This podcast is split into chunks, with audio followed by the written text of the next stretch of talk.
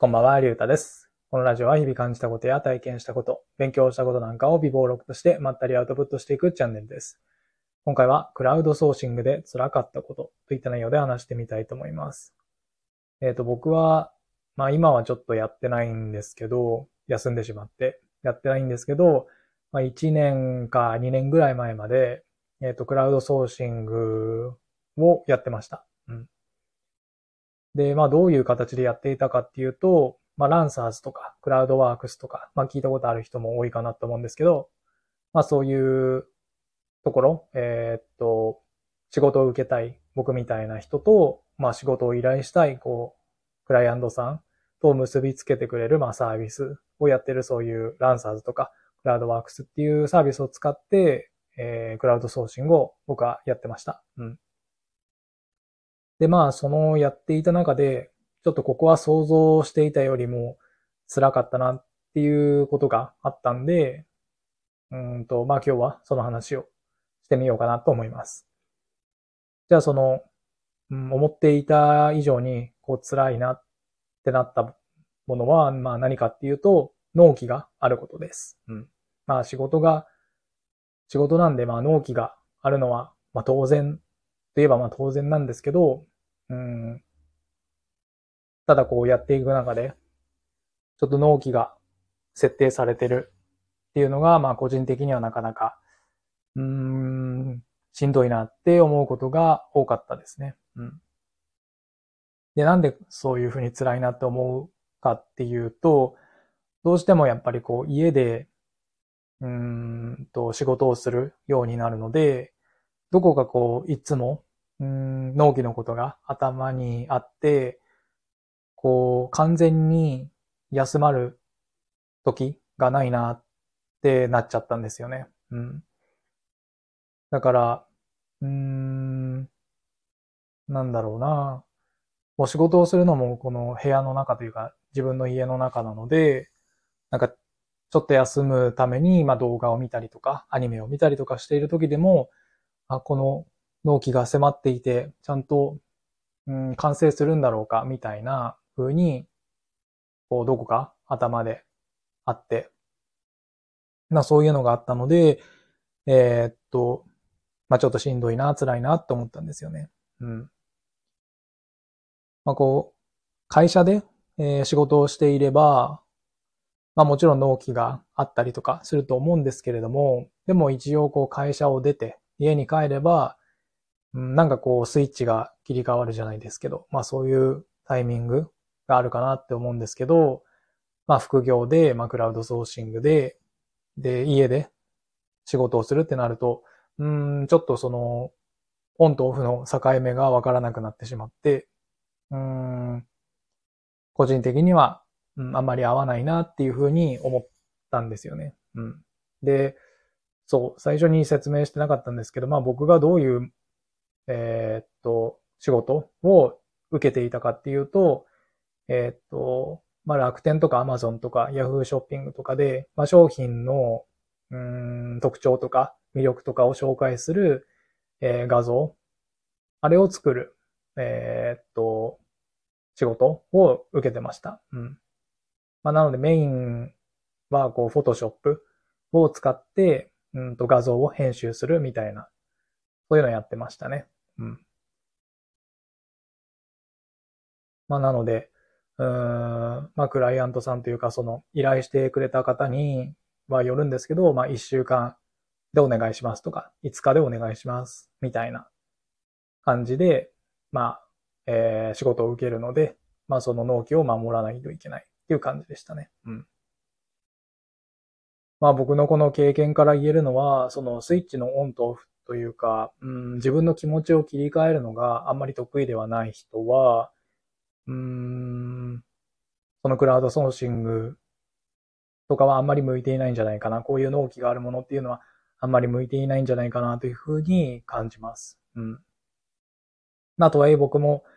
まあそんな、えー、まあスイッチを切り替えるのが苦手だったんですけれども、一応多分1年ぐらいは続けたとは思うので、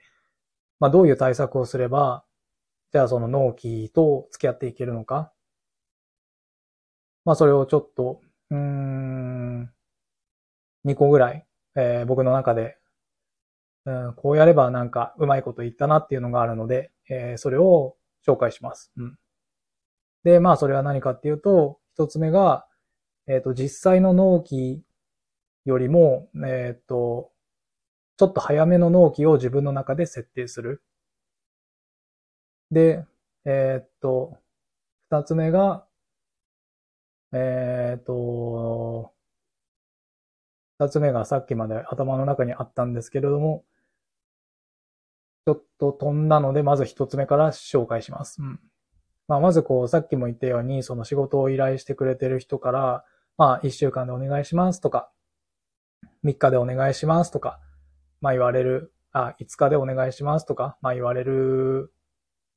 ので、まあそれで仕事をとりあえず受けるじゃないですか。まあじゃあ仮に一週間でお願いしますって言われて仕事を受けた場合に、えっ、と、その納期は一週間後ですけど、まあ自分の中での、えっ、と、納期を、えっ、と、その一週間よりも短めの、まあ5日とかに自分の中で設定しておくと、うん、なんかそこまで焦らずにできるなっていうふうに感じました。うん。で、昨日の放送でもちょっと話したことにつながるんですけど、こうやっぱり人間ってどうしても後でやろうみたいな感じで先延ばししてしまうと思うんですね。うん。で、その締め切りがあると、まあ人間っていうのは行動する。ただ、その締め切りギリギリまで使おうとするのが人間の特性らしいんですよね。だから、えーっと、その最初に仕事を受けた時に1週間でって言われた場合、その1週間あるなと思っちゃうと、1週間ギリギリまで使って、その業務というか仕事をしようとしてしまうんですよね。ただそれのデメリットは、まあ、仮になんかここを直してくださいとか、えっ、と、クライアントさん、その依頼してくれた方に、え見せた時にそう言われてしまったら、えっ、と、もう納期ギリギリなので、なかなかこう直す時間っていうのが、うん、なくて、まあ自分の中でこうパニックになってしまう。ですよね。うん。でも、最初に、え自分の中で、ちょっと、え早めの納期を設定しておけば、仮にこの修正依頼が来たとしても、えっ、と、対応できる。落ち着いて対応できるんですよね。だから1週間で受けた仕事を自分の中で5日っていう納期を設定しておけば、まあ、あと2日あるので、まあ、仮に修正とか、何かいろいろ、こう、うんと、言われたとしても、まあ、落ち着いて対応できるなってなりました。うん。だから僕は基本的には、えっ、と、受注した時の納期、マイナス2日ぐらいで終わらせるようにしてました。うん。そうすれば、えっ、と、まあ、さっきも言ったように、納期ギリギリまでで使って行動しようっていうのを、こうちょっと早めることができるので、うん。まあ、結構比較的うまくいった対応策なんじゃないかなっていうふうに思います。うん、まあ、これが一つ目ですね。で、二つ目は今さっきちょっと思い出したんですけど、えっ、と、その二つ目の、うん、納期とうまく付き合っていく上で、こう、こうしたらいいんじゃないかみたいなものは、えっ、と、自分の、えっ、と、作業、作業時間がどれぐらいかかるかを事前に把握しておくと、すごいいいなというふうに思います。例えば、まあ僕の場合であれば、その商品を紹介する画像、1枚作るのに、うん、だいたい1時間ぐらいかかるなって分かれば、じゃあ仕事を受けるときに、うんと10枚の画像を制作する場合であれば、じゃあざっくり見積もれば、まあ僕の場合であれば10時間ぐらいかかるなっていう風になるんですよね。で、まあ1日で取れる、うんと、作業時間が2時間なのであれば、まあこの今から受けようとしている仕事は、まあ大体5日ぐらいかかるなっていう、まあ概算になりますよね。うん。そうすれば、えっ、と、まあその仕事、受けようとしている仕事の納期が、じゃあ5日なのであれば、ちょっと無理しないとこの仕事は間に合わない案件だなとか、1週間、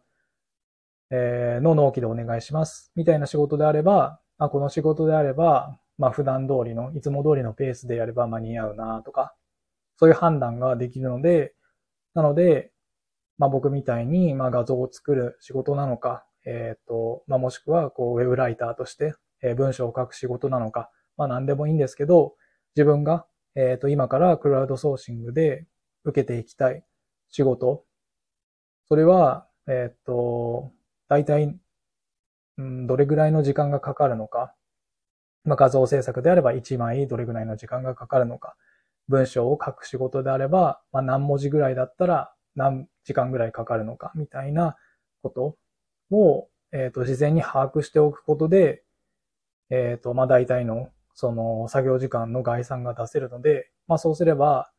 うーん、なんだろう。自分の中で慌てなくなると思うんですよね。うん。実際僕は最初、あんまりその自分が、自分のやってる作業が、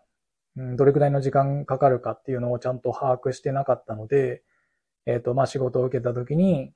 あと、じゃあ作っていない画像が3枚ぐらいあるけど、これは本当に納期に間に合うんだろうかって思って、なかなか夜とかも眠れなくて、だからもうなるべく早く、うん、やろうってなって、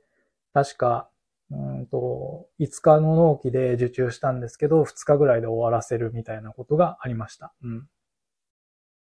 なので、普段からきっちり自分の作業時間っていうのを把握しておくと、まあいいのかなと思います。うん。